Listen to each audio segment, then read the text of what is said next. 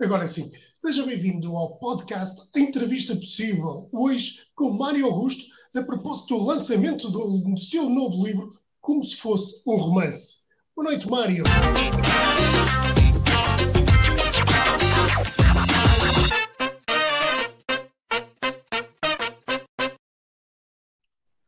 Olá, boa Ora, noite, viva. Boa noite, Mário. Ora, viva. Um prazer. Ah, muito gosto. A propósito do, lançamento do teu mais recente livro, como se fosse um romance, vamos falar do, do livro que agora é editado pela Baratré Editores e, naturalmente, vamos rever mais alguns dos aspectos recentes da tua carreira e desta carreira que já conta com uns 30 anos. Hum, 37, 38. Já lá, já lá vão 38 anos, o tempo passa a correr. Exatamente, ainda parece que era ontem nos encontrávamos nas antestreias, nas primeiras antestreias que fazias. Que maravilha. Olha, Mário, depois de ler este livro e de ficar uh, espantado com a quantidade de curiosidades e de histórias que trazes nesta, passa a expressão, enciclopédia sobre cinema, eu pergunto se é a veia de jornalista que se interessa por investigar o cinema, assim como investigar a origem do primeiro português nas terras que se viriam a chamar de Hollywood Land, ou então é a veia de jornalista que leva a descobrir mais histórias sobre os irmãos, os irmãos Helena e Tony Dalgi, que contracenaram com figuras como Rodolfo Valentino, com um, Joanna Crawford ou com Bela Lugosi. Bem, é, é assim, há uma, uma coisa que não se pode dissociar da outra. Eu, eu sou jornalista, a minha, a minha área de paixão mas que me levou, aliás, eu acho que cheguei ao jornalismo por causa do cinema e por causa do cinema, em particular do cinema de animação, uma vez que eu sou do Espinho e, e comecei a interessar-me pelas coisas do cinema aqui ainda no Cineclube e no, na Nascente, que organizava o Cinanima, que ainda hoje organiza e que do qual eu fiz parte da comissão organizadora, muito jovem, e portanto o prazer do cinema vem daí. Portanto, não dá para dissociar uma coisa da outra. Eu, eu eu acho que um jornalista eh, é sempre alguém que tem que estar permanentemente curioso em relação a alguma coisa. E eu, em particular, tenho, tenho o prazer e tenho a sorte de poder uh, explorar a minha curiosidade sempre nas áreas que sempre gostei, que é o cinema e que é a comunicação que é o audiovisual. E, e tenho outras áreas de interesse também, mas acho que há aqui um, uma obrigação principal para quem gosta e tem partilha, gosta de partilhar as suas histórias, é de ser curioso e continuamente a investigar histórias. Eu, por exemplo, ainda hoje estava a, a preparar aqui um trabalho e descobri uma série de histórias que, de cruzamento de livros e documentos que fui encontrando, que já pus ali na pastinha das, da, dos pendentes para um dia destes explorar melhor, porque acho que poderá dar outra coisa qualquer. Às vezes não dá, mas a curiosidade leva-me a ir à procura das coisas e no caso particular do cinema é, é uma, uma paixão que, que, me acompanha há muitos, muitos anos e, e, no fundo eu vou colecionando as histórias, vou, vou pondo por camadas essas histórias e, e o resultado do livro é um bocadinho uma série de anos de investigação sobre a história do cinema eh, que é apaixonante e, e tem, tem tanto de intriga como de romance, como de paixão, como de, de policial, e tudo isso foi-me levando às coisas que a história do cinema propriamente dita às vezes não não, não conta, por exemplo, a história dos irmãos de Algi, quer dizer, não, não conta para, para a história do cinema mundial, mas tem o pormenor curioso de ser uns, dois irmãos portugueses que conquistaram Hollywood nos anos 20, ou então a história de, como referias, do António José Rocha, que é de Vila Nova de Cerveira, era de Vila Nova de Cerveira, e que no início do século XIX chegou às terras onde, onde iria ser construída, uh, uh, 100 anos depois, a cidade de Los Angeles e, muito particularmente, a, a cidade e a região de Hollywood. Que é curioso, ao longo daqui de mais de 300 páginas, encontramos uma panóplia de, de curiosidades e de histórias de histórias e de histórias do cinema, uh, que estão aqui todas compiladas. Isto chega, eu chego a um ponto que fiquei a pensar se isto seria uma enciclopédia. Do, Nada de todo. Escrito por alguém todo, que já é uma enciclopédia tenho... viva sobre cinema. não quero ter, não quero ter essa ambição, primeiro porque, uh, apesar de ter sido muito rigoroso na, na, no trabalho de pesquisa e na preparação do livro, uh, tudo foi testado, tudo foi reconfirmado e as datas, e nem, nem, só, nem só por mim, uh, na Albertran, na fase final e quando eu acabei o livro, depois teve a equipa de revisão, foi conferir as datas, foi ver se os nomes que eu tinha escrito estavam corretos, com a grafia correta. Portanto, o livro, apesar de muito rigoroso na, na, na, na informação que tem e no, nos dados que tem, no fundo, no fundo, é, é uma história. É, eu tento contar essa história uh, com o lado mais curioso da história do cinema, para, para quem lê não tem necessariamente de ser um especialista de cinema, não tem que ter o conhecimento enciclopédia de cinema, mas ficar a saber mais umas coisas sobre esta arte mágica que em pouco mais de 125 anos uh, continua a encantar-nos, continua a seduzir-nos com altos e baixos, é certo, com, com filmes menos interessantes, com outros mais interessantes, mas continua a evoluir. E isso é que é incrível, como arte, uh, nenhuma arte com, conseguiu evoluir tão rápido e tão, de forma tão diferente como o cinema. E este livro acaba por eh, surgir numa altura em que o cinema está num processo de transformação, está num processo de celebração dos 125 anos. Estão a ver, 125 anos é tão curto no tempo e como é que tudo se transformou tanto desde o primeiro filme projetado uh, a preto e branco e com péssimas condições e sem som às tecnologias que nós hoje vemos de efeitos especiais, de cinema digital, de, de, composição de imagem através de um computador, que é uma coisa verdadeiramente incrível. Agora, o que não deixa de ser curioso é que reparem que, na verdade, na essência de tudo isto está sempre uma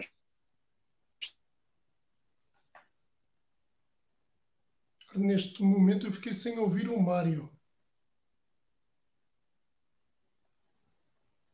Não sei se em casa conseguem ouvir o Mário Augusto. Eu neste momento não consigo ouvir o Mário Augusto.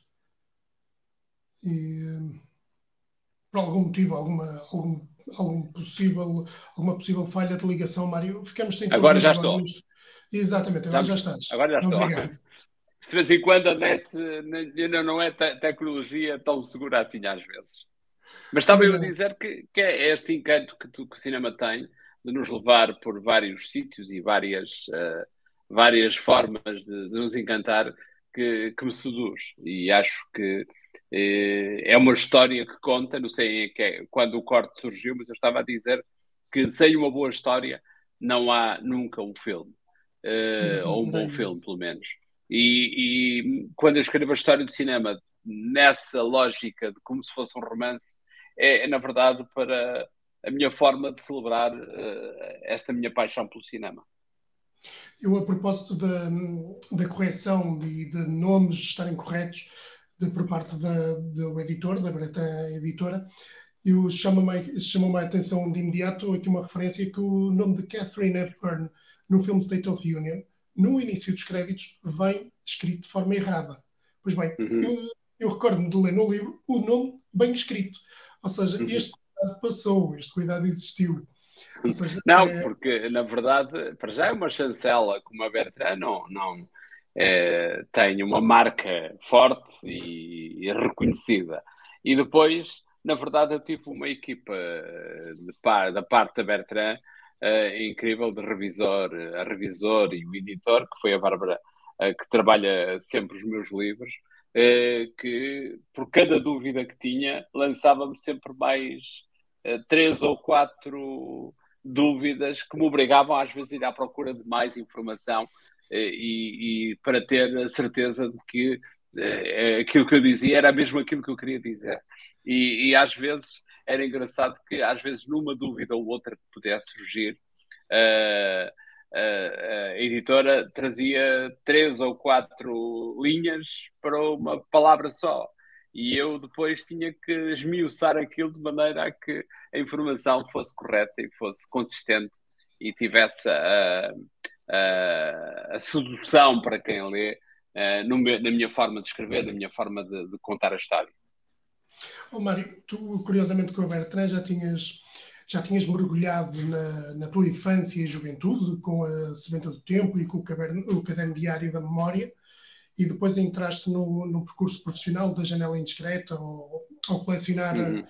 15 anos de histórias e de entrevistas de, com personalidades do cinema. Agora, ao mergulhares, pelo menos em 125 anos de história do cinema, isso obrigou a uma investigação muito, muito profunda, porque são 125 anos, mais, um, mais uns tempos adicionais, porque vais aqui a pegar nas sombras de Java para explicar uhum. as origens primitivas do cinema. Uhum. Uh, não, essa, essa uh, inspiração. Uh, em boa verdade, este livro que saiu agora, sem ter uma data certa do início, ele demorou anos a escrever, porque tem a ver com, com pesquisas que eu fui fazendo para, para outros trabalhos, para, para a televisão, para, para uh, os trabalhos que faço de, de, no programa de cinema que tenho na RTP e que tinha antes na SIC há, há, há 12 anos. Portanto, o meu programa de cinema neste momento completa 18 anos de, de, de emissão contínua sem nunca parar, o que não deixa de ser uh, incrível. Uh, e, e, eu, no fundo, fui sempre tive essa ideia de um dia poder contar a história do cinema à minha maneira, relatar essa história de uma maneira que toda a gente pudesse entender bem, fosse cinéfilo, atento ou mais conhecedor ou não, mas uh, sempre tive esse secreto desejo de um dia poder contar, contar a história como, como a contei agora. E, e, como tal fui juntando ao longo dos anos. Eu se, posso dizer que se calhar este livro demorou 3, 4 anos a fazer, não necessariamente com uma dedicação total ao livro, não é? Eu ia escrevendo, ia delineando os capítulos, ia acrescentando informação, ia pesquisando aqui e acolá, ia procurando mais informação e, e ao contrário do que, do que se quando se trata de um.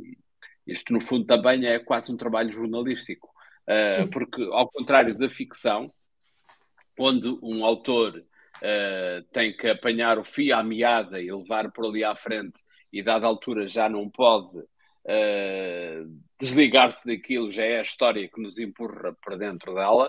No caso deste livro e dos outros que eu tenho feito, são, é, é, é factual, há, há, história, há dados, há rigor, e isso permite-me trabalhar eh, de vez em quando no capítulo 3, depois parar e agarrar no capítulo 5, uh, o período do mudo, depois ir para o período sonoro, da cor, investigar, à medida que eu ia encontrando informações que me interessavam para o livro, ia, ia juntando à, à minha pasta das, das informações. E acontece uma coisa engraçada, eu sempre ouvi dizer, sempre ouvi dizer que livros de cinema em Portugal não vendem. Uh, não é um negócio interessante para as editoras. E, e ao longo dos anos uh, fui sugerindo, eu já trabalhei com outras editoras também. Aliás, tinha escrito uns outros livros para a Prime Books nos bastidores de óleo há 15 anos atrás, e, mas sempre me disseram que livros de cinema não era um grande negócio para, para, para publicação. Portanto, eu fui escrevendo sem a intenção de, de, de publicar eh, com, com esta, com, tal como vinha veio acontecer. O que acontece é que em maio, numa reunião anual que fazemos, eh, eu como autor da, da, da Bertrand, Uh, uh, eles perguntaram então e projetos, o que é que estamos a, o que é que podemos fazer agora a seguir, o que é que se pode desenvolver. Eu estava a acabar na altura um outro livro que, que vai sair em maio do próximo deste ano, já não é do próximo ano, que já estamos em 2022, o que não tem nada a ver com cinema, é uma história de investigação jornalística sobre um outro tema que também me agrada muito, mas também tem muito de narrativa cinematográfica, que é a história dos portugueses no Havaí, eh, que é uma comunidade fortíssima de, de descendentes portugueses. Calcula-se que até 15, 20% da população do Havaí é descendente direta de portugueses. E eu, há 25 anos atrás, uh, fiz um documentário para a SIC, na altura, que foi premiado e, tive, e teve uma, uma grande aceitação. E ficou sempre a ideia de um dia poder escrever aquilo em livro.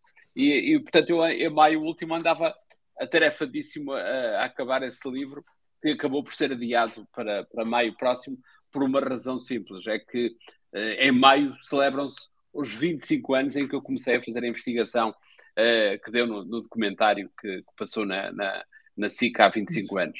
E, portanto, e, e a Bertrand pediu-me projetos, entre as carteiras de projetos que eu sugeri, ideias soltas sobre outras coisas também que poderão servir ou não para, para outros livros no futuro. Uh, eu disse, eu gostava muito de poder escrever, eu já tenho a parte disso, já tenho escrito, agora só falta montar, fazer o puzzle inteiro da, da história. Eu gostava muito de escrever uh, a história do cinema à minha maneira e para pessoas como eu, cinéfilas, mas que não têm necessariamente que ter aquela, aquela componente de, de profundidade analítica sobre os filmes e de, de, de discussão uh, da, da, das temáticas e dos géneros e, se, uh, o que está por trás de um filme. E, e, a ideia ficou ali um bocadinho no ar eles acharam piada a ideia uh, e, e perguntaram-me qual era o título. Eu tenho uma, uma coisa que posso revelar, até porque já, já o contei também publicamente. Eu não consigo fazer nenhum projeto sem ter o nome. Ou seja, eu, a criança, quando nasce, já tem que ter nome, já tem que estar batizada. E, e este título andava-me aqui a bater na cabeça já há algum tempo. Uh, é como se fosse um romance. Porque, na verdade, eu acho que a história do cinema, tão curta que é, parece mesmo um romance. Porque tem, como eu dizia há pouco, tem drama, tem paixão, tem policial, tem ficção científica, tem, tem tanta coisa na realidade, na evolução do cinema, que parece mesmo uma, uma narrativa romanceada de, uma história que vai evoluindo. E, e acho que ali, neste caso, o que seduziu mais foi, como ponto de partida, o, o, título, como se fosse um romance. E depois, outra coisa também, eu, quando sugeri isso, eh, nessa altura, em maio, uh, disse logo que queria trabalhar com o André Carrilho, que é o, o ilustrador da capa e que faz os, os ícones, uh, as vinhetas que estão no interior do livro e, as, e, a capa interior, a guarda interior, com umas caricaturas fantásticas. Ali, nessa altura ligamos logo ao André Carrilho, que estava com muito, muito trabalho para fazer, mas disponibilizou-se para fazer mais um trabalho comigo e foi assim que começou. Portanto, a partir de maio eu tive que rever todos os textos que tinha, tive que assemblar toda a informação e, e foi uma trabalheira estar tudo pronto até, até finais de outubro, uh, meados de outubro, para, para publicar uh, agora neste tempo de Natal. Oh, Mário, uh, falaste aqui em algumas coisas que eu vou querer explorar mais adiante, mas há aqui algo que eu, eh, que eu notei ao longo da, da leitura. Primeiro, é de uma leitura muito fácil, independentemente se a pessoa gosta de cinema ou, eh, ou se tem um conhecimento muito aprofundado sobre, sobre a sétima arte. Ou seja, isto é um livro que se lê com, com agrado. Uh, efetivamente, é como se fosse um romance. É paixão do início ao fim. Isso é perceptível. A mensagem transmite de forma muito clara. Agora, o que eu aqui denoto é que das muitas curiosidades e histórias da história do cinema, ao longo do livro relevas bastante o papel da, da, mulher na indústria cinematográfica mundial. São exemplos, são exemplos muitos que aqui poderia citar, mas que o leitor agora pode descobrir. E, e tu acabas por ir buscar algumas figuras que a história raras vezes refere. Uh, ainda agora referias a questão da cor. Uh, controvérsia Natalie Calmus e o que ela significou para a cor no cinema. E tu vais essa história, não é só da Leni Riefenstahl ou de outras personagens, de outras figuras femininas, mas o caso aqui da Calmos e da importância que a senhora tem em filmes, inclusive como como um, como aí todo vento levou, por exemplo. Todo, todo vento levou. em que ela, seja... ela não deixava que as cores da roupa interferissem com a qualidade da imagem que ela pretendia como consultora de Technicolor. Uh, mas essa senhora devia ser torcida. Mas tens, tens, uh, tens, uma, tens uma série de mulheres muito importantes ao longo da história do cinema, e não só atrizes nem realizadoras, não. mas que, que normalmente a ideia que temos é que a indústria é uma indústria de homens. Uh, na verdade, são mais os homens na indústria do que as mulheres, mas as poucas que andaram na indústria no início do, do cinema e até até uma determinada uh, altura, acabaram por ter um, um, um, papel muito, muito importante. Ou seja, aqui, aqui a minha questão, inclusive, é onde é que tu foste descobrir também a riqueza? Ah, é assim, eu fui, fui, fui investigando muita coisa, uh, porque uh, apesar daqui em Portugal nós não termos quase. Uh, temos poucos livros de cinema, pouco, pouco, há pouco material publicado. por exemplo, na, nos Estados Unidos, claro, mas na Inglaterra, mesmo em Espanha, há imensos, imensos livros dedicados a temas muito específicos do cinema. As mulheres do cinema, o cinema de terror, uh, as histórias dos Oscars. E eu sempre, como viajei sempre muito, tirando este período do Covid, uh, uma das coisas, um dos prazeres maiores que eu tinha era meter-me nas livrarias e à procura de, de, informação e de livros que me pudessem complementar uh, a informação. Mas, mas uh, tu tens aí outras histórias, muitas dessas são histórias que eu vou repescando daqui e da lá, outras que vão há muito material em documentários e, e séries americanas de, de documentários eh, que, se, que, evocam os clássicos. E eu, eu, tenho um vício nos livros que é sublinhar os livros todos. Eu tenho os livros todos, todos sublinhados, com, com cantinhos dobrados, com, com referências e notas ao lado. E, e, e foi essencial também para, para, para, para deixar que esta informação fluísse para, para as páginas do, do, como se fosse um romance.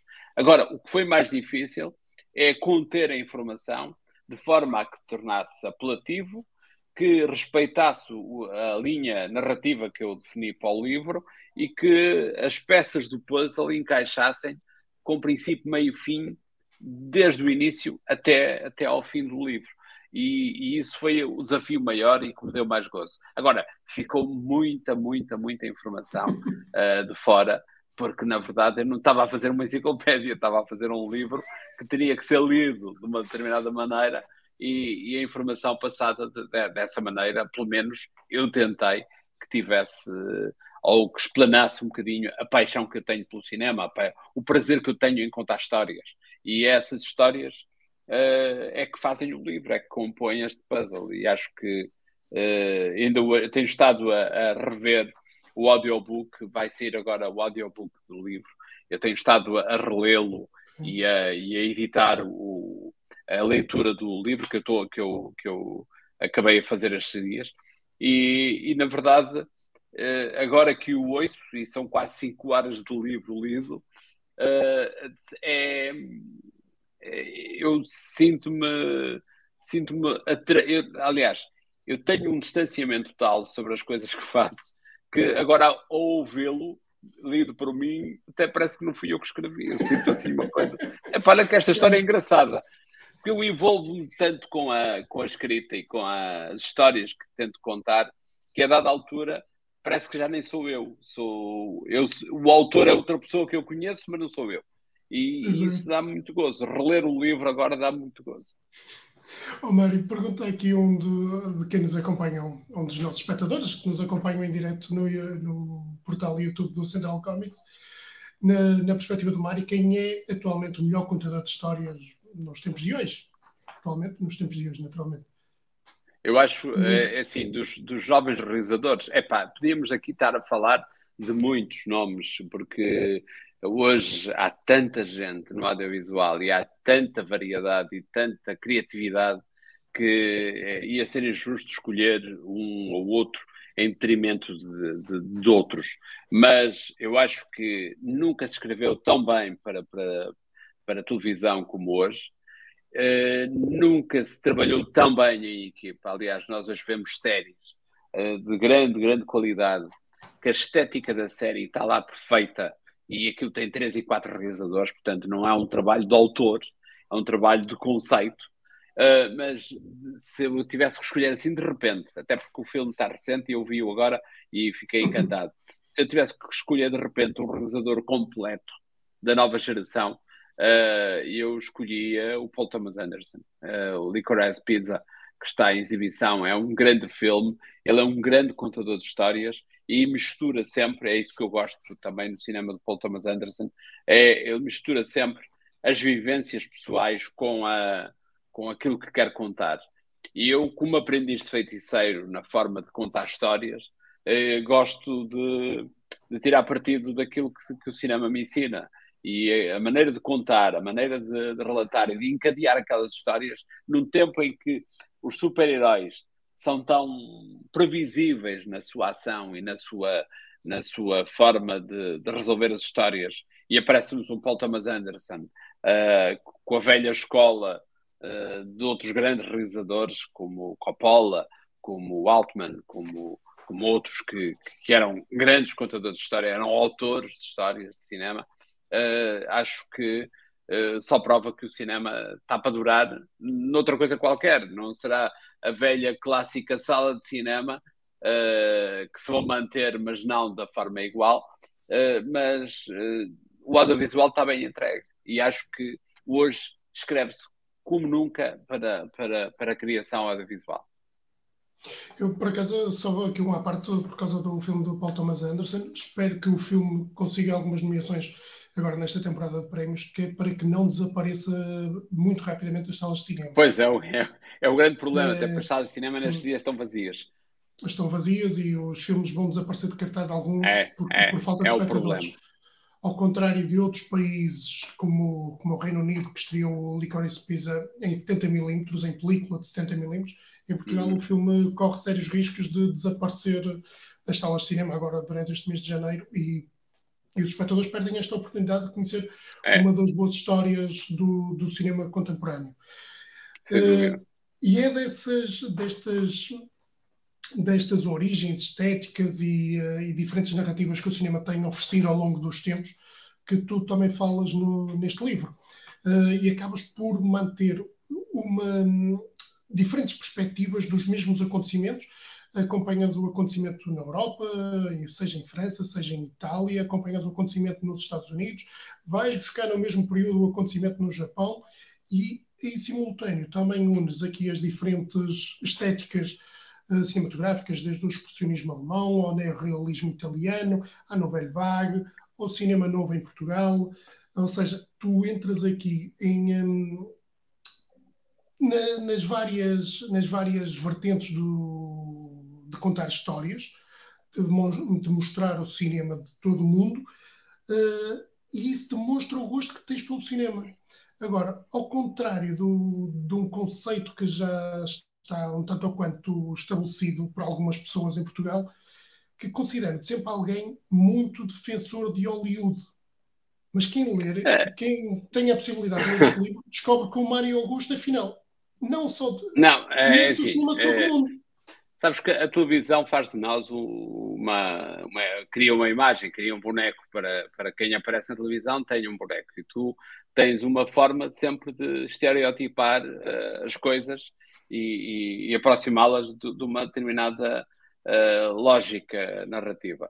E isto faz lembrar uma coisa que, que uma discussão muito curiosa que eu tive já com um grande, um grande intelectual português, que hum, que uma vez, hoje, hoje meu amigo, mas que uma vez veio ao Porto e era blogger, ele tinha um, um blog e veio ao Porto e teve que estar comigo, não não veio ao Porto para estar comigo, até porque não, não nos conhecíamos, e, e, e, escreveu uma coisa deliciosa no blog que eu não vou dizer quem é a pessoa, mas é um intelectual português muito reconhecido, uh, que escreveu no blog, nós tivemos que nos cruzar, porque estávamos com equipas de televisão a trabalhar com a mesma equipa e ele teve que esperar que eu acabasse e eu depois esperar que ele acabasse.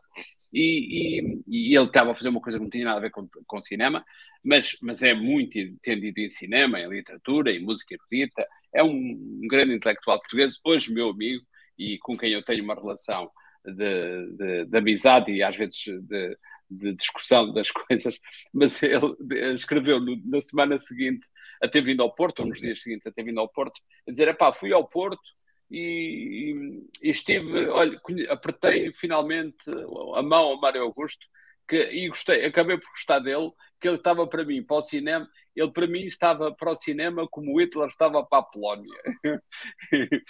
e, e eu, eu, achei piada à, à, à provocação e liguei-lhe, pá, desculpa, não percebi aquela do Hitler estava para a Polónia e Mário Augusto para o cinema.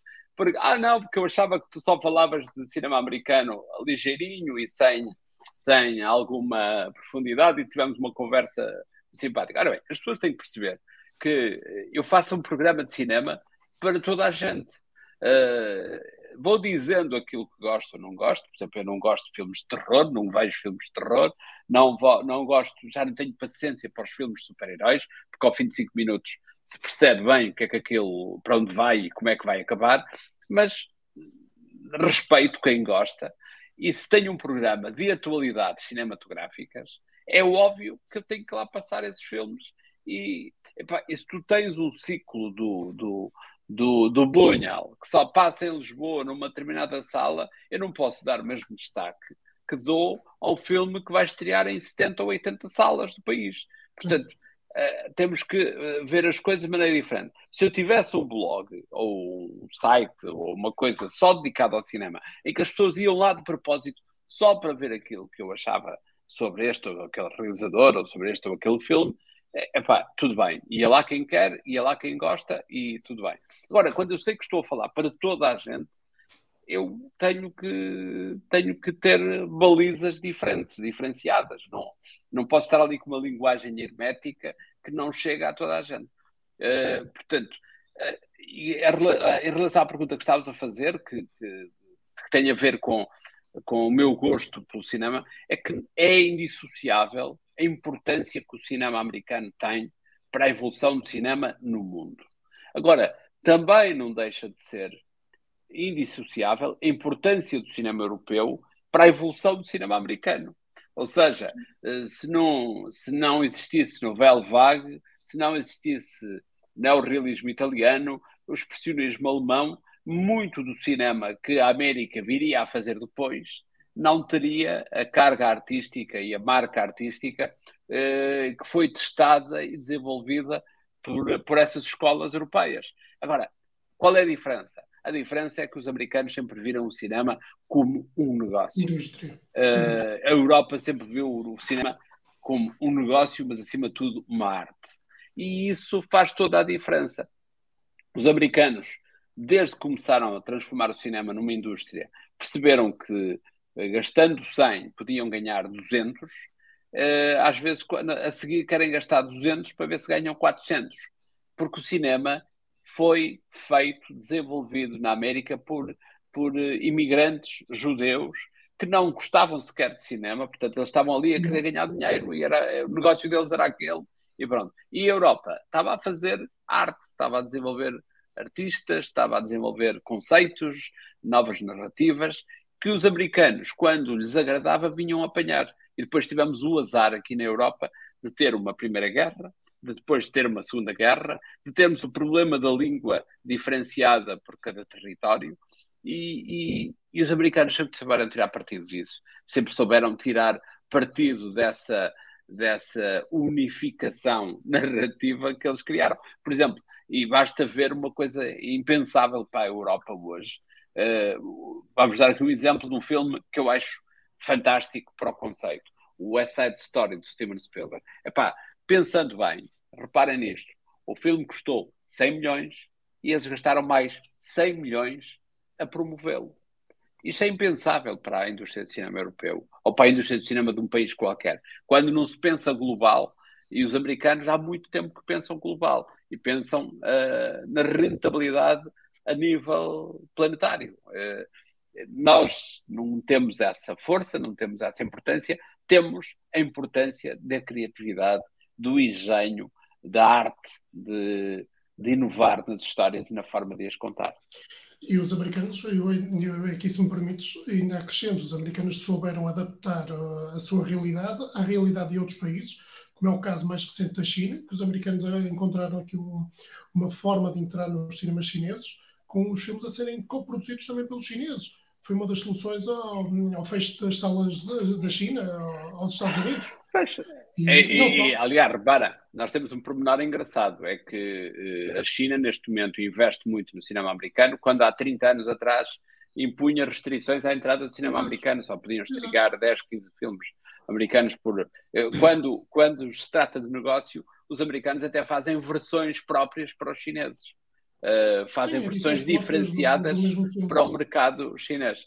E isso faz a diferença. Está aqui um, um, um nosso espectador a pedir filmes favoritos de 2021. Bem, na verdade, foi um ano tão atípico que, se quisermos, só eu, eu aí escolhendo dois ou três, olha, gostei muito do Nomadland, gostei muito do, do, de alguns filmes da, da web, na, da Netflix. Aliás, era impensável nós há cinco anos atrás dizer, pá, os melhores filmes do ano vamos passar na, na Piece of Woman, estreia, um estreia na Netflix. Pai, estreia direto na Netflix. Agora, não é a mesma coisa. É verdade que não é.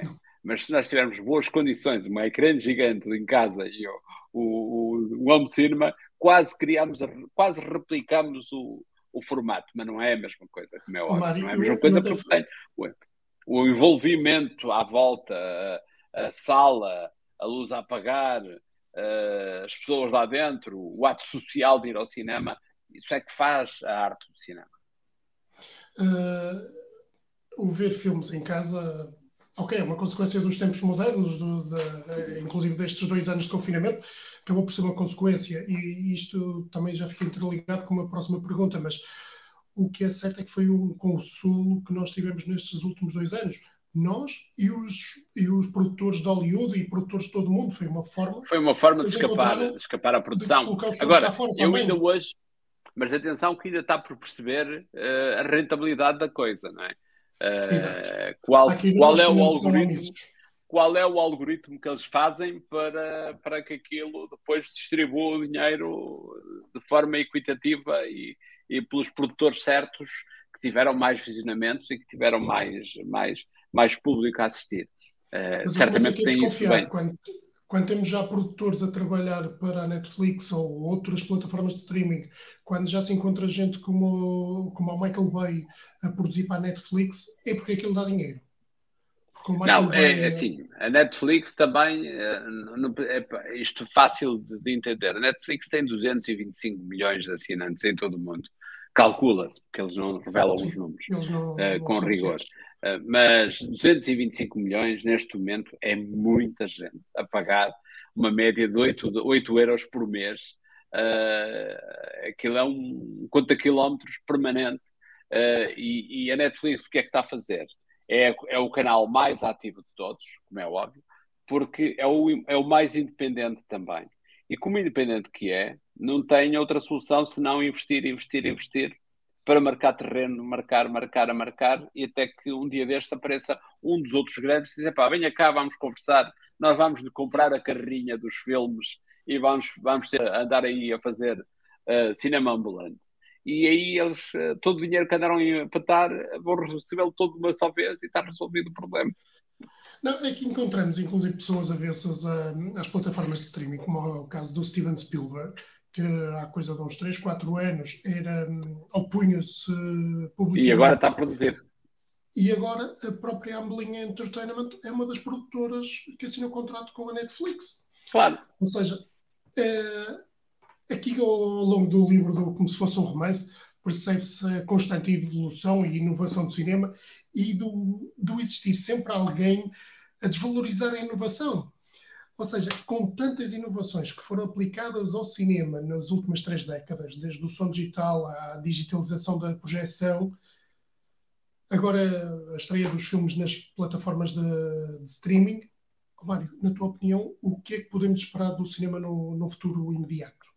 Assim, eu acho que eh, não, não, vai, não vai deixar de haver cinema em sala. Aliás, o cinema, pela gulosice que, que, é que se assistiu nos últimos 25 anos, em que desmultiplicaram multiplexes, eh, fizeram-se salas com 30 salas, com 40 salas, com 20 salas, e isso fez com que uh, ou se assistisse a uma explosão de, na, na, distribuição de cinema, uh, mas por outro lado tirou um certo encantamento que o cinema tinha na, no modelo antigo. Nós sabíamos que havia três sessões por dia, uma, uma início de tarde, uma à meia da tarde e uma à noite, e às vezes à meia-noite, e era, era aquele ritual de ir ao cinema. As pessoas, a partir de determinada altura, uh, iam ao cinema, logo viam o que é que iam ver. Nós, uh, no meu tempo de mais juventude, eu ia ao cinema ver, ver aquele filme porque eu sabia que estava naquela sala. Agora, não, nós chegamos lá, vemos qual é a sessão, vemos qual é o filme, o que é que há de ser, o que é que não há de ser, e, e, e aquilo funciona em contínuo. Por exemplo, um, uma sala como o, em, no, no, no Arrábida Shopping tem mais de 100 sessões por dia, que é uma coisa verdadeiramente incrível, não é? E agora, ver uma sessão com três pessoas lá dentro não é a mesma coisa que ver uma sessão com 100, 200 pessoas. O encantamento é diferente. Eu acho que com o tempo vai, vamos, vamos voltar a ter determinadas salas com qualidade, com conforto, com projeção incrível que nos encanta e que nos, que nos prende ao ecrã para determinado tipo de filmes e, e vamos ter uma, um tipo de produção que se vê muito bem num ecrã gigante em casa e, e que funciona bem assim também. Agora, vai haver também, é uma discussão que hoje existe nos Estados Unidos, vai haver também certamente uma, uma altura em que vamos ter eh, salas que com o meu cartão de, de cliente habitual de cinema, eu chego lá, passo o cartão e o filme passa para mim e para os meus amigos e está resolvido, é digital, nem tem operador, nem tem arrumador, só tem vendedor de pipocas e está tudo a andar. E isso são modelos que são a ser testados. Agora, hoje tudo evolui tão rápido e de uma maneira tão, tão acelerada. Uh, reparem que nós há três anos atrás toda a gente discutia o 3D. 3D, 3D na televisão, 3D no cinema. De repente o 3D desapareceu. Não, ninguém quer mais 3D, não há óculos, não há mais nada. Epá, está aqui fases de, de ajuste, tentativas é sempre o mesmo, a mesma coisa, é negócio. Eles querem ganhar rentabilidade com as coisas que fazem. E, e é legítimo que o queiram, mas também não podem é só pensar nisso, nessa rentabilidade. É preciso pensar outras coisas. É curioso como as art houses em Portugal e na Europa e nos Estados Unidos ainda continuam a ter aquele cinema mais à moda antiga, em que vamos ao cinema, há intervalos, se for caso disso, há, há conversa entre os espectadores, os filmes são projetados apenas naquela hora, um bocado a lembrar o Mário dos tempos em que ia ao São Pedro ver os filmes, ou Exatamente. até mesmo as salas do Porto, em que epá, são é às três, se a pessoa chega às três e dez, já não vê os trailers. Já é Exatamente. é mais um que tem ali o arrumador com a luzinha lá é. no meio da sala a incomodar a vista. Uh, e isso desapareceu dos multiplexos. Esse tipo de cinema desapareceu. Uh, curiosamente, as art houses, o caso do Nimas em Lisboa, o caso do Campo Alegre no Porto, ainda conseguem ter alguns nichos de mercado, o caso do Luís Bunhel, o caso do, do, uh, do Mizoguchi, eu acho que eles repuseram recentemente, uh, o Kurosawa uhum. também repuseram, e outros ciclos, e agora mais recentemente o, um, o Gato Preto e Gato Branco, que o filme acabou já por vender quase 500 bilhetes. É pouco, quando comparando com o Homem-Aranha, mas é um filme claro. que já esteve em exibição e que é reposto claro é, nisto mercado, é, é, é, salas. É, é, tudo, é tudo lucro. É, é um tanto tá pago. Ou seja, já há muitos anos que o, que o Costa Rica tem aquilo pago, mas é uma oportunidade de alguns espectadores acabarem, acabarem por conhecer certas cinematografias e terem a magia do cinema. E a magia do cinema é, não é falta, só a falta, escura, Eu acho que falta um bocadinho, falta um bocadinho uh, uh, o, o, o, sentido cineclubista da coisa o sentido da discussão do filme, o sentido de irmos com, com, os amigos e depois discutirmos os diálogos, a história, as interpretações, e isso não é uma coisa que, que se arranje rápido, é, tem que demora tempo a fomentar e a, e a, a, a celebrar. Pergunta aqui novamente o Tony Rambos, o Mário já fez parte de algum júri no cinema? Uh, já eu tenho feito nos últimos anos, sim, juros festivais, sim, já, já fiz júri de quase todos os festivais em Portugal. Quer dizer, todos, todos não, porque hoje Portugal tem mais festivais de cinema do que cabeleireiros no Porto. É uma coisa impressionante também, porque de repente, por exemplo, Lisboa tem acho que 10 festivais de cinema. Tem sido uh, é, é uma, é uma coisa, eu acho que há sítios onde se vai organizar um festival de cinema que nunca na vida tiveram uma sala de cinema lá perto.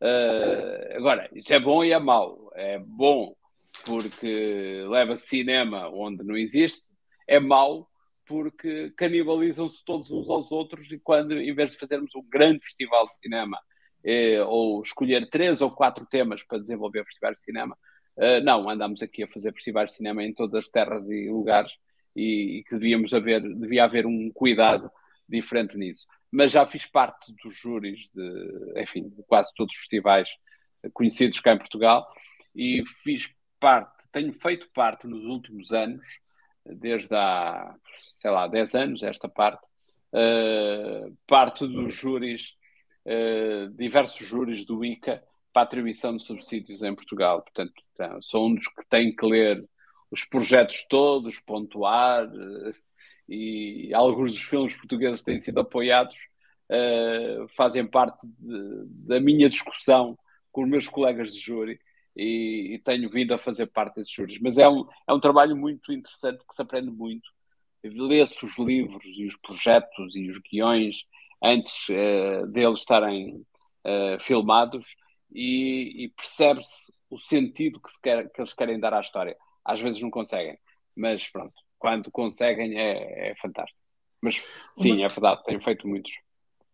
O Mário, agora pegando aqui na janela indiscreta, que já é uma instituição da sociedade portuguesa. Uh, foi considerado o melhor programa de informação cultural já em 2010, por isso já lá vão 11, 12 anos.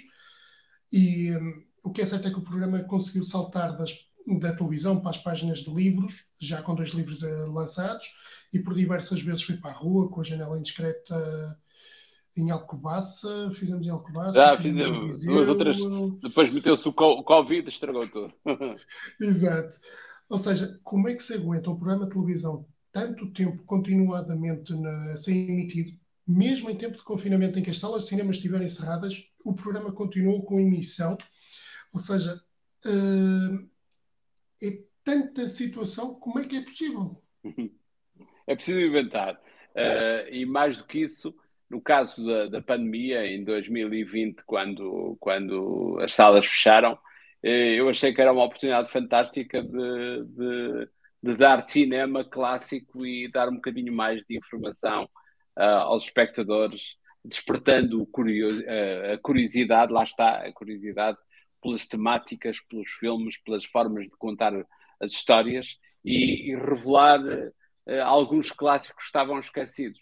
E, e, aliás, devo dizer que uma das coisas mais engraçadas que o programa tem pelo menos é das que têm mais aceitação pelos e-mails que chegam dos telespectadores da RTP3 e da RTP1, é, é a parte onde eu tenho a secção dos essenciais, filmes que toda a gente deveria ter visto pelo menos uma vez na vida. E dá, dá uns tempos esta parte, até porque com a expansão do, das séries, eu comecei a recuperar as séries uh, de outros tempos, como Os Pequenos Vagabundos, O Verão Azul, O Santo, uh, o Star Trek, o Espaço 1999, e isso re resulta sempre em uma curiosidade acrescida dos espectadores. Portanto, no fundo, no fundo, o programa que tem 18 anos, eu tenho tentado sempre reinventá-lo, uh, mantendo fiel, uh, mantendo fiel ao conceito original, que é divulgar cinema.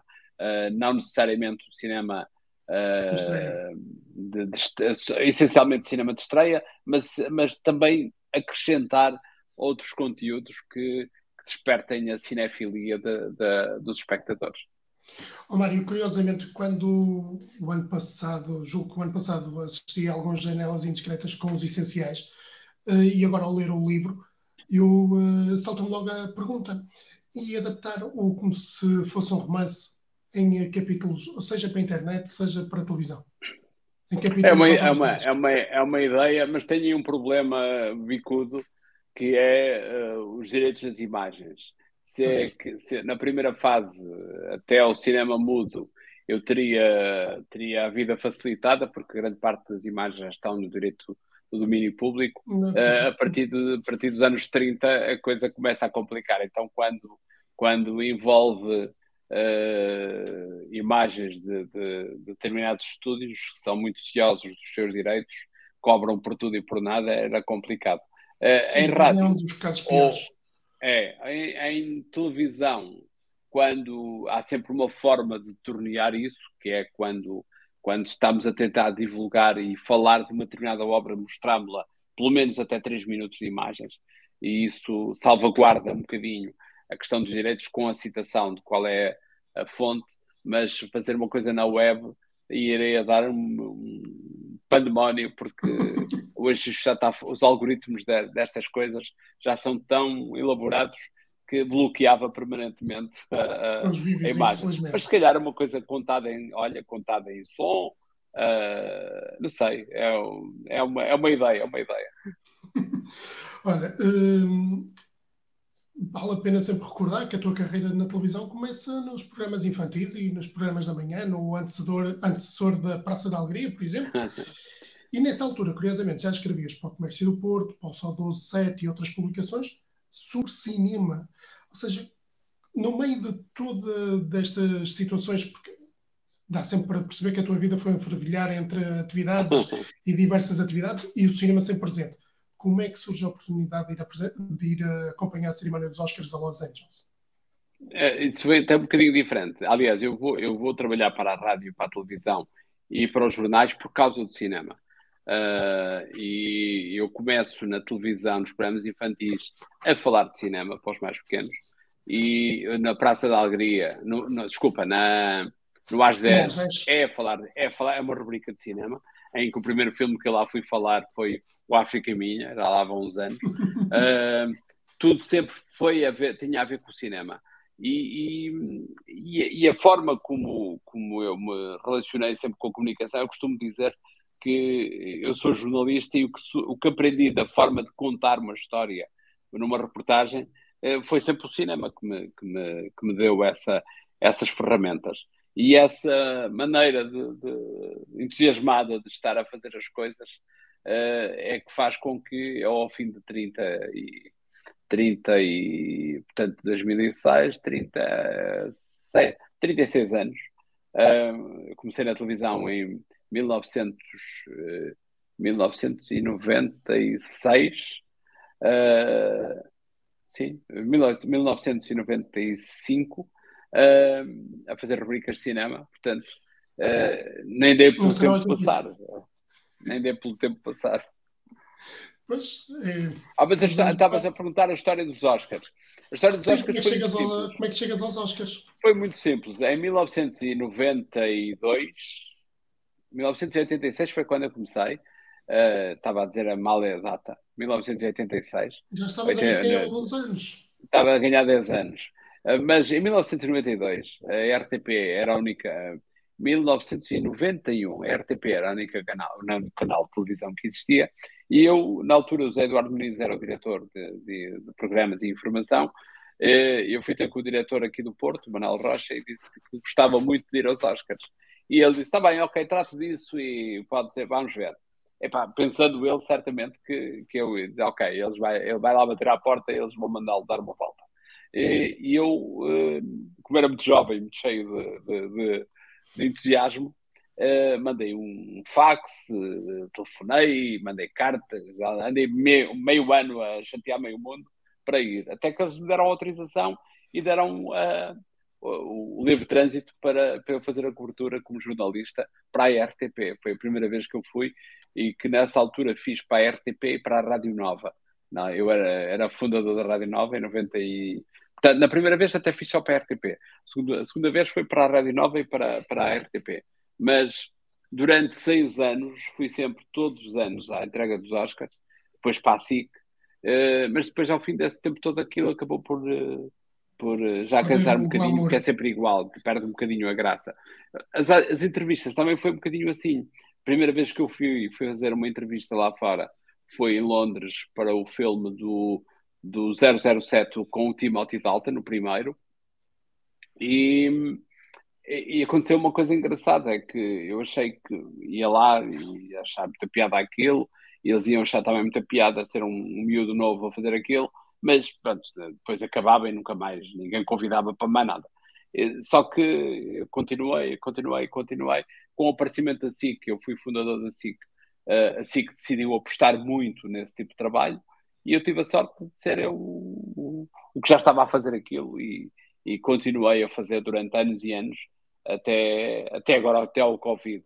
E, e querem que, se querem que vos diga, eu acho que jamais irei voltar a fazer à série essas entrevistas, porque o tempo mudou radicalmente. Eu hoje faço essas entrevistas pela web, que não é a mesma coisa, não tem o mesmo encanto, não tem a mesma, não mesma sedução. Está aqui um, um um espectador a perguntar, a perguntar qual é a melhor, a melhor entrevista de cinema que uh, já fizeste. Temos que ver duas coisas. É, estas coisas são feitas para televisão. São 10 minutos de conversa, 15 minutos, agora até 5 minutos, e, e, é sempre a correr. E eles são simpáticos porque têm que ser simpáticos. Estão a ser pagos para fazer aquele trabalho. E, e, e, o que acontece normalmente é que uh, a minha sorte, no meu caso particular, é que como eu já faço isto há muitos anos, alguns dos atores eu conhecem-me de vista, lembram-se de mim da outra vez, lembram-se do cabelo branco, uh, e outros lembram-se de mim, sei lá das quando. Por exemplo, eu lembro-me uma coisa engraçada, o DiCaprio, uh, eu entrevistei o DiCaprio quando ele tinha 16 anos pela primeira vez, e tenho acompanhado a carreira de DiCaprio sempre. Portanto, eu, eu vi-o a crescer e a, a evoluir e ele viu-me a ficar com o cabelo branco. Uh, agora, não somos amigos, né? como é óbvio, não somos amigos de casa, mas, mas às vezes quando chego ao sítio, diz, ah, estás bom e tal, que é feito? Ah, quando é que foi a última vez que falamos? Ah, foi no filme tal, ou filme tal. Epá, pois foi e tal, está tudo bem. Antes, há ali uma conversa de simpatia sem grandes, sem grandes uh, importâncias e sem, sem me levar muito a sério. Porque acho que a regra principal para ter chegado onde cheguei e fazer o que faço é nunca me ter levado muito a sério. Eu vou fazendo com a paixão do momento, com a paixão e entusiasmo do momento, e se chegar, cheguei. Se não fizer, é porque não tinha que fazer. E normalmente tenho conseguido fazer sempre. Aliás, é como aos livros, como aos programas de televisão, como a, carreira que fiz até hoje. Uh, eu, eu, partilho aqui com, com quem nos acompanha uma história gira, que uma altura cruzamos em Londres, em Piccadilly, e tu dizes-me assim, olha, amanhã vou entrevistar o Steven Spielberg, queres vir? E eu, é verdade. Boca aberta. A sério. Não, mas não acabei por não ir uh, por outros motivos, mas é daquelas coisas que, que nos parecem completamente outro mundo, inacessíveis. É, mas, e de repente. Mas não te esqueças que eles são pessoas perfeitamente normais, não é? Exato, completamente. Também tem dores de dentes, também tem preocupações, também tem contas, contas para pagar. Enfim, são, são seres humanos como nós todos. E quer a vida que acaba por trabalhar com, uh, com algumas estrelas também de Hollywood Exato. e do cinema mundial. E, uh, e sim, são todos iguais. Uh, padecem todos de. Padecemos todos das mesmas dificuldades, dores de cabeça, e alegrias e frustrações, por isso é, é de todos para todos. Uh, há aqui outra coisa relativamente à tua paixão pelo cinema, que eu não sei até que ponto é que ela ainda é aquele produto inacabado ou uh, um desejo a cumprir, que é o aventuraste na escrita ou na realização de um filme. Tu já o fizeste no passado, por exemplo, nas, na história do Conto de Natal, em que Sim, é verdade. por, uh, por escrever, escrever a base do argumento, Sim, sim, é verdade. umas curtas-metragens como Mãozinha uhum, Comigo, é O Amor Maldito, que também realizaste, uhum. inclusive com Costa Valente. Um, e, e recordo-me de ter tido muito, muita satisfação na estreia da curta-metragem Instalação do Medo, do Ricardo Leite. Sim, porque é meu sobrinho. E, Exato, era a família. E, eu tenho uma relação. O Ricardo é meu filhado e meu, meu sobrinho, e é o único da família que, deu, que, que, que se virou para o cinema e hoje é uma pessoa com muito talento e realiza e tem uma paixão. Acho, acho que foi a ele que eu consegui passar o entusiasmo maior pela, pelo audiovisual. Nenhum dos meus filhos segue esta área, tirando a Rita, que, é, que anda em comunicação, é, jornali, é em jornalismo. Uh, o Ricardo, o Rodrigo é, anda em arquitetura e o Francisco é de engenharia, não tem nada a ver com, com estas coisas. Mas eu gostava de um dia experimentar a realização uh, à séria uh, e tenho ideias para isso, não tenho a coragem, até agora nunca tive coragem.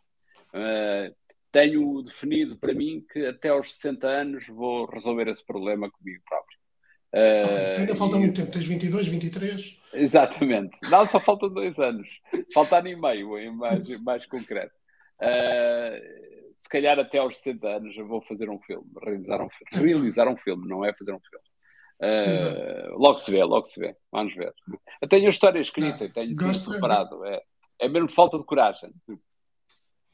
Uh, podes ter aqui o problema do apoio do ICA. Se lá continuas não, eu já, júri, sabes que não, eu, agora não, eu, este ano já não faço parte do júri. Este ano não então, faço parte de nenhum júri. Uh, mas, de qualquer maneira, eu, eu para esta curta-metragem já tive, é, era uma curta média-metragem, eh, que eu tinha, queria realizar há 10 anos atrás e, e concorri ao ICA e fui selecionado para, com apoio na altura. E, e depois, quem ficou execo comigo, portanto, quem tinha dividir o apoio comigo, que eu já não me lembro quem foi, mas foi um, um produtor qualquer conhecido, certamente, uh, reclamou pela minha falta de currículo como realizador. E o, o júri, eu sei como isso é, porque faço parte dos júris, uh, o júri voltou a reunir e disse: pá, vamos então a resolver aqui, vamos resolver isto, vamos, vamos lhe dar mais duas décimas ao, ao a quem reclama. E, e portanto, eu, eu perdi logo o apoio automaticamente okay. e não houve filme nenhum. Mas é uma longa história muito engraçada que dava para ficarmos aqui a noite toda a, a contar, porque a história tem, tem peripécias muitas giras até o momento em que ainda não foi feita, uh, que é hoje, que nunca foi realizada. Uh, mas já me levou ao áudio de falar com o, o Roberto Wagner, que disse que queria muito vir fazer essa história. Já estive muito no bem. Brasil, no Rio de Janeiro, com o Tony Ramos, que disse que queria vir fazer a história. Há uma banda sonora do filme que está publicada num disco, que é a banda sonora do filme A Passagem, que nunca existiu o filme ainda, mas a banda sonora já está publicada num disco.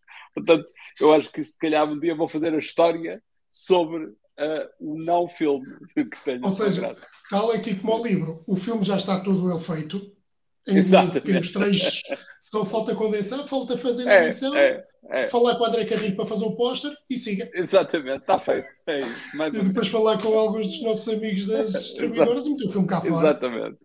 É. Mas nessa altura já não haverá filmes para distribuir, portanto, isto será já só outra, ah, outra forma de, de, distribuir o filme.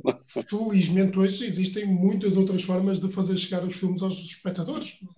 Claro. Eu, eu e tu continuamos a, a dar primazia às salas de cinema. Às salas. Mas, entretanto, quer se queira, às, às salas, mas quer se queira, quer não, as, as, opções de streaming cada vez mais são, um, são mercado fortíssimo exatamente, exatamente. no mercado audiovisual, seja português, seja europeu, seja norte-americano. Já toda a gente planeia no mercado norte-americano. Oh, Mário, e, um, e, estas, e estas causas documentais às quais tens dedicado, como ainda falavas há pouco sobre, sobre a presença portuguesa no Havaí, ou até mesmo as fugas migratórias provocadas pela seca no Nordeste brasileiro, ou causas que, que dão origens a livros. Isto continua a ser o jornalista a trabalhar, a trabalhar dentro de ti, para se dedicar a. Uh, uh, sim, mas eu ultimamente falta-me falta muito tempo, porque uh, devo dizer que o Janela Indiscreta ocupa uma semana toda porque eu faço sozinho o programa com, com mais uma pessoa uh, a editar e a, e a, preparar as peças. Depois gravo uh, semana sim, semana não, gravo pivôs para dois programas, depois é preciso encaixar aquilo tudo. E, portanto, são, parece que não, mas são, é uma hora de televisão por semana, são 50 minutos de televisão por semana que tenho que fazer todas as semanas, com muitos filmes a caírem, com filmes que eram para estrear, não estreiam, aquelas confusões habituais. Uh, portanto, hoje não tenho muito tempo para ser jornalista uh, de investigação e dessas, desse tipo de trabalhos. Uh, tenho essa paixão por, por fazer, por exemplo, esse livro que escrevi, que é o Mandem Saudades, que vai sair agora em maio na, na Fundação Francisco Manuel dos Santos, aqueles livrinhos pequeninos que se vendem em todo lado, nos hipermercados também. E tenho essa paixão pela diáspora portuguesa, porque a história, por exemplo, ainda recentemente uh, fiz um projeto sobre o, o, para a CCDR sobre o, os 20 anos do Douro, eh, do Douro Património Mundial da Unesco. Fiz o ano este o ano passado, sim, que já acabamos o ano, uh, fiz o, o Planeta Magalhães sobre a viagem de circunnavegação do Magalhães. Mas isto, tudo isso tem muito a ver com o cinema, tudo tem a ver com a, a, forma narrativa de contar e de contar uma história, com princípio, meio, fim, toda a... ponho, onde eu ponho os ensinamentos que o cinema me dá uh, ao dispor de, outros, de, outras, de outras áreas.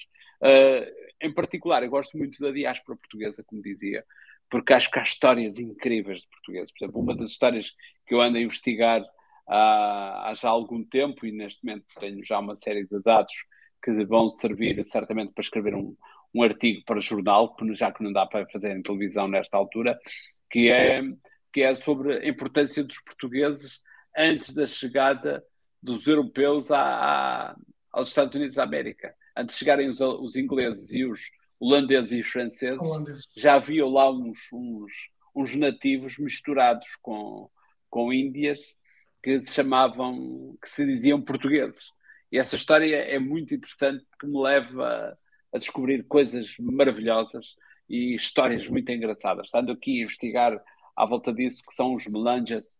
Os Melanjas é uma tribo uh, meia perdida nos Estados Unidos, nos Montes Apalaches, e que se diziam portugueses quando, quando chegaram lá. E há uma teoria que diz que eles poderão ser uh, resultado de um naufrágio qualquer que aconteceu lá na costa dos Estados Unidos, muito antes de chegarem lá os, os europeus, e que os, os, sobreviventes desse naufrágio, meia dúzia de, de, de, de marinheiros, eh, acabaram por acasalar com as, eh, as, as nativas de lá e, e, criaram uma, uma, uma tribo, eh, porque nem eram peles vermelhas, nem eram brancos, nem eram negros, e eles diziam-se portugueses hoje são conhecidos como os melanges. Uh, é uma das histórias que ando a investigar, mas eu gosto sempre de ter montes de histórias para, para, em carteira isso, para desenvolver. Isso daria não só um bom artigo de jornal, mas dava um documentário, dava um documentário. Eu até ia mesmo para, para a ficção. É, pois, um, mas aqui em Portugal não há filme, dinheiro para essas um coisas. não é fácil, não é fácil. Uh, o, mercado, o mercado nacional começa a mudar. O mercado do cinema português uh, é um mercado sem dinheiro, sem financiamentos, não há mecenas, não, uh, vivemos quase todos do, fundo, do financiamento estatal. Felizmente, o que eu tenho notado nos últimos dois, três anos é que temos tido muita produção, ou começamos a receber muita produção internacional para as plataformas, seja para a Netflix, para a Amazon, uh, ainda agora no final do ano estivemos a filmar para a Peacock, ou seja, o, se os estrangeiros já nos procuram para filmar, também se calhar está na altura de nos começarmos a promover algumas histórias. Não sei como é que está a funcionar os programas do PIC Portugal, mas lá se calhar aqui o desafio uh, de começarmos a apresentar algumas histórias, uh, possíveis novas, novos argumentistas, porque... Eu acho que há aqui uma questão, há uma questão muito importante que tem a ver com a, a nossa raiz. Nós precisávamos de, de manter a RTP nesse aspecto, está a fazer um trabalho que eu acho meritório, na, na, na, na coprodução e na, na, produção de séries portuguesas, Sim. mas eu acho que nós precisamos trabalhar muito a coprodução. Precisamos arranjar parceiros internacionais que deem dimensão internacional àquilo que nós podemos ajudar a fazer. Porque nós, só por nós, uh, temos o Glória, é verdade, na Netflix, mas não temos dimensão e escala Sim, de produção é... que nos permita ter uma, uma, uma dinâmica de produção constante para o mercado internacional. E isso consegue-se através das coproduções com a vizinha Espanha, com outros países, e se calhar é o caminho que, que vamos, mais dia menos dia, vamos ter que seguir. Porque Espanha acabou por montar agora cenários megalómanos para a Netflix, sobretudo para a Netflix, e está a trabalhar aquilo de forma 24 horas, 365 dias ano. Exatamente. Nós aqui ainda não, ainda não chegamos a esse ponto, mas é como tu dizes, começarmos a coproduzir com Espanha, porque já o fazemos também. Ainda agora a Amazon uh, uh, filmou em Portugal uma coprodução com Espanha, que é a Operação Maré Negra. Há de chegar à, uhum. ao Prime que é o RTP, é, é uma produção da RTP. Uma coprodução da RTP também, uhum. porque aqui a RTP é sempre um parceiro importantíssimo. E eu estive, é eu estive na rodagem dessa série em Espanha vários dias. Uh, e na verdade aquilo já tem uma escala de produção que não se compara nada com não é produção portuguesa já não, é não é produção portuguesa. Não, é, é. Está aqui o José Ricardo a perguntar, a fazer um programa uh, sobre filmes, estilos, documentários. Bem, uh, na verdade, uh, eu, é o que eu faço no Jornal Indiscreta, mas não com essa, com essa, com esse foco nos documentários e nas, na história do cinema. Já respondi há bocadinho. Na verdade, eu gostava muito de poder fazer mais coisas de história do cinema, mas os direitos de imagens e as e os direitos de, de a compra de direitos de imagem são extremamente caros para, para, um, para um programa deste género que não tem. Oh, Mário, eu ia pegar, ia pegar aqui na questão do Arthur Martins sobre, os, sobre a crítica do Scorsese, a provocação do Scorsese. Tu já há pouco falaste que os filmes dos super-heróis uh, são um produto e o que é certo é que aquilo resultam de uma forma matemática, os argumentos. Exatamente. Uh, aquilo não é como, é um tanto ou quanto como o cinema de Bollywood, que a cada 20 minutos tem que ter uma coreografia. O cinema de super-heróis, e, e, apesar de tudo, o Central Comics vive muito do, da banda desenhada, mas estamos a falar de um, de um género cinematográfico que vive de matemática. Aquilo responde às necessidades que o espectador quer ver no ecrã. E não, e não é só, aquilo tem uma fórmula que eu diria quase científica de, de exploração do, do, de um conceito. Nós temos uma. Aliás, eu explico isso no livro, no último capítulo, que, que é uma, uma, uma, uma mecânica visual que, que os oftalmologistas chamam movimentos sarcásticos, em que o nosso olhar em, em, em cada minuto movimenta-se sem nós nos apercebermos uh, em dezenas, centenas de, de, de, focos à procura de referências para, para, para passar para o cérebro essa informação. E a partir do momento que eles souberam, perceberam isso, perceberam essa mecânica, a Marvel, ou quem diz a Marvel diz qualquer outro dos super-heróis, tudo aquilo que está no filme obedece a uma fórmula, a um conceito, a uma regra. Inclusive as cores das roupas, as cores dos cenários, tudo isso faz parte dessa lógica científica, porque sabem que o nosso olhar foca aqui, foca acolá, respeita mais estas cores, uh, estes contrastes de luz, esta, e isso uh, foi muito bem estudado. Eu confesso que, que me zanga um bocado, uh, irrita-me um bocado a história da Marvel, por uma razão simples. Nós andámos a ser enganados durante uma década, sem sabermos que estávamos a ser enganados, porque eles começaram com uma fórmula e com uma, uma receita que durou 10 anos, desde o primeiro filme Marvel, conceito Marvel, para, e, e ao fim de 9 anos disseram, pá, pois, mas olha que isto, isto foi uma coisa que nós criámos há 10 anos. Tudo aquilo que vocês viram e que acharam que era uma coisa que tinha que estava a acontecer naturalmente, não. Nós estudamos e decidimos que era assim que ia acontecer. E, ou seja, eu não gosto de ser enganado porque sim, e, e fiquei um bocado zangado na, na, altura, e aí concordo com o Martin Scorsese, uh, porque na verdade, uh, cinema, aquilo também é cinema, como é óbvio, uh, mas não é o cinema que, que nos encanta pelo lado da arte e pela magia de contar uma história. Não há um filme da Marvel que nós não. Quando diz Marvel, DC Comics ou, ou qualquer filme destes super-heróis, que nós, não, ao fim de cinco minutos, não percebamos como é que aquilo vai acabar. Uh, e isso, a mim, tira-me o encanto de, de, ver um filme. Quando eu percebo cinco minutos depois que aquilo, é pá, olha, já vou, já cá estou a ver até ao fim. Uh, e aquilo até me seduz pelos efeitos, pelas imagens, pelos encantos mas aquilo é muito repetitivo. Uh, e ao cinema é pipoca?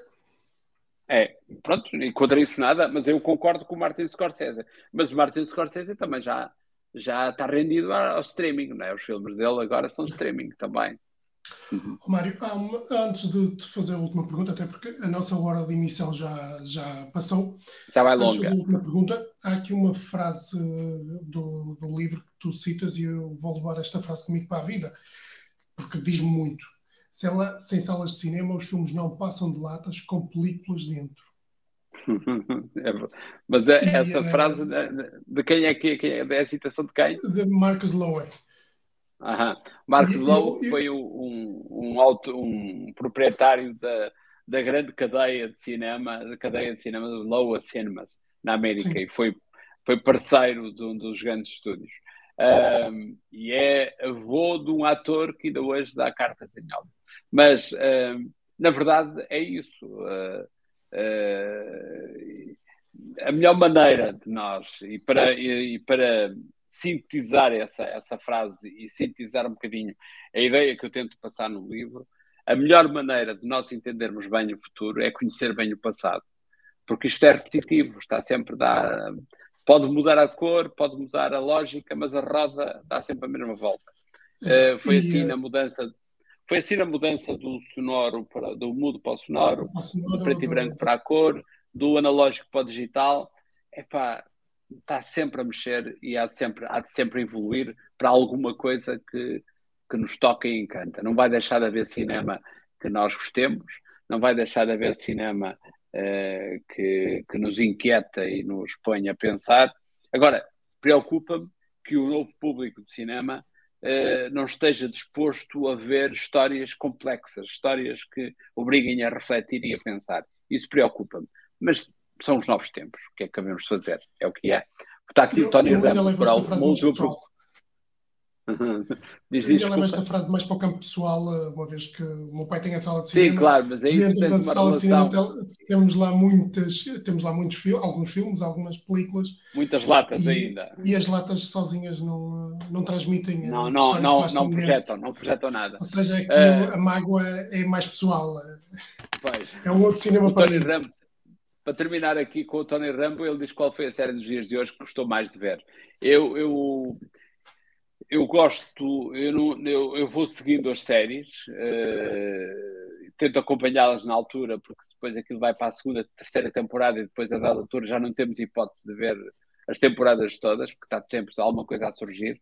Estou curioso em relação a uma que vai surgir agora esta semana uh, sobre a Segunda Guerra Mundial, uma, uma grande produção uh, anglo-americana, e, e gostei muito de ver The Morning Show na Apple sobre os bastidores do, do caso Mito na televisão americana, muito bem engendrado aquilo, muito bem pensado, muito bem escrito.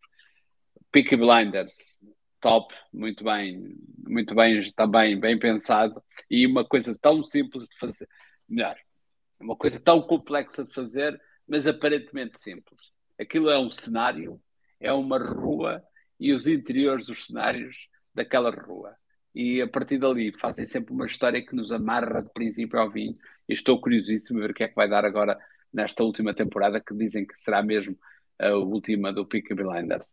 Tenho visto algumas coisas clássicas uh, e, e, gosto de, de, séries nórdicas. Acho que eles escrevem e, e desenvolvem o drama com uma intensidade como nós ainda não conseguimos fazê-lo. E falas aqui muito do cinema dinamarquês, por exemplo, também no livro. Uhum. Oh, Mário, uh, última questão. Para este ano, os espectadores uhum. esperam muitos super-heróis, já citamos aqui alguns, mas para este ano temos as estreias de No Batman, Black Adam, o Flash, o Aquaman, o Doutor Estranho, o Thor, Black Panther e se calhar ainda mais alguns.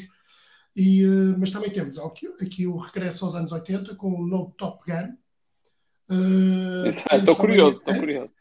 Eu Estou muito curioso em relação ao Top Gun. Como é que aquilo ainda, ainda voa. Mas também temos a nova incursão pelo, pelo mundo jurássico, temos o regresso do Avatar de ti, eh, para ti. Que, qual é a estreia mais aguardada para este ano de 2022? É assim, do ponto de vista de cinema-espetáculo, para a minha geração, o Top Gun é uma coisa que, que, me, que me encanta. Do ponto de vista tecnológico, estou muito, muito curioso em relação ao Avatar. Uh, porque acho que o Avatar uh, marcou uma, uma viragem no cinema digital e desconfio que vai marcar outra, outra nova fase para esse género de cinema. Agora, estou sempre muito curioso em relação a pequenos filmes e a pequenas histórias que vão surgindo e que nós não damos por elas e quando de repente estão no cinema vemos e somos surpreendidos, como, como Nomadland, que é um filme que eu gostei imenso, como o, pai, mas uh, desconfio que grande parte desses filmes que nos vão surpreender vão estar sempre, sempre na, no, no streaming, que é uma pena. Mas a proposta aqui do autor do, do, do pai, do, do filme, do, do, do argumento, Hopkins. Não o Florian Zeller. Ah, eu falei, sim, sim, o, o, o, autor, o autor, não era o O autor, eu acho que ele tem um, exato, da Sun, que é o filme que ele estreia este ano, e poderá ser dos filmes mais antecipados do ano de, de um outro cinema, não necessariamente aquele cinema de mainstream, mainstream ou de dito comercial. Fica só a curiosidade. Não, há muitas, há muitas coisas interessantes que estão aí a projetar, mas isto, como está tudo em altos e baixos, não será fácil. Por exemplo, o cinema em Portugal, neste momento, está com uma, com uma crise tremenda de público. E, e como nós dependemos no, muito da, de, das pequenas distribuidoras, na verdade, apesar de nós ser uma grande distribuidora, temos as outras também que são, mas não deixam de ser lojas de bairro para os americanos, são coisas pequeninas que não, que não representam nada. Portanto, o, o negócio está um bocadinho instável, mas vamos ver como é que a coisa se, se, se recompõe. Mário, eu pessoalmente recomendo este livro. Quem gosta um pouco de cinema tem aqui um excelente livro. Por isso, obrigado, Mário. Pela, e quem não gosta nada de cinema, uh, tente, tente ler, que pode ser que possa gostar. Vai descobrir. Mário, mais uma vez, muito obrigado por, Olha, por esta Ricardo, hora um e meia, é se calhar. É sempre um prazer um estar contigo. Tá. Um grande muito abraço, um abraço para todos, bom tudo bom. Adeus. Obrigado. Adeus. Amigos de Central Comics.